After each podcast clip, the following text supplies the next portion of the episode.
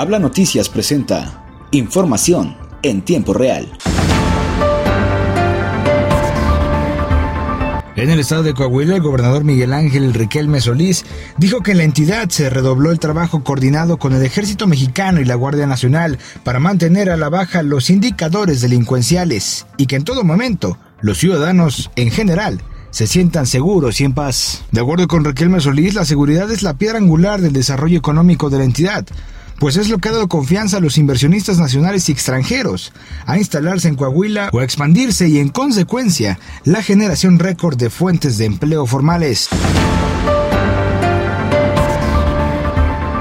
En el municipio de Lerdo, en atención a los medios de comunicación esta mañana, el presidente municipal Homero Martínez se refirió a los trabajos que realiza el Instituto de la Mujer en la prevención y atención de agresiones a mujeres, en donde se tiene un promedio de 350 casos de violencia en el municipio. Siempre el Instituto de la Mujer ha estado trabajando en la atención de víctimas de diferente tipo de violencia.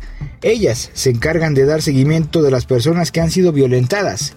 Y en el mes de marzo, mes de la mujer, no es la excepción. El alcalde de Lerdo comentó que actualmente debido al número de casos de mujeres violentadas con los que se cuenta el municipio, es necesario trabajar en la implementación de policías públicas y sobre todo en el empoderamiento de las mujeres. Tenemos un índice de reincidencia de 50%, es decir, hay una reconciliación entre las parejas. Le decimos a las mujeres que hay que tener autoestima y saber que si fueron víctimas de violencia en una ocasión, según las estadísticas, es que se reincide en el hecho, comentó el alcalde.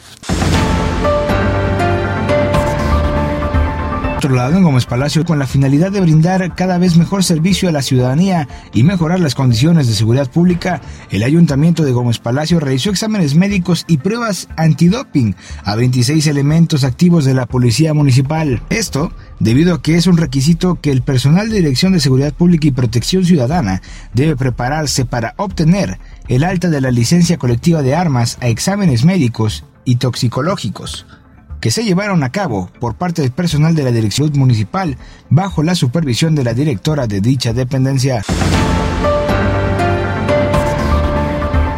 Hasta aquí información en tiempo real, presentado por Habla Noticias. Recuerda, si quieres saber más noticias, visítanos en nuestra página de Facebook y Twitter como el nombre de Habla Noticias. Yo soy Miguel Martínez y nos escuchamos hasta la próxima.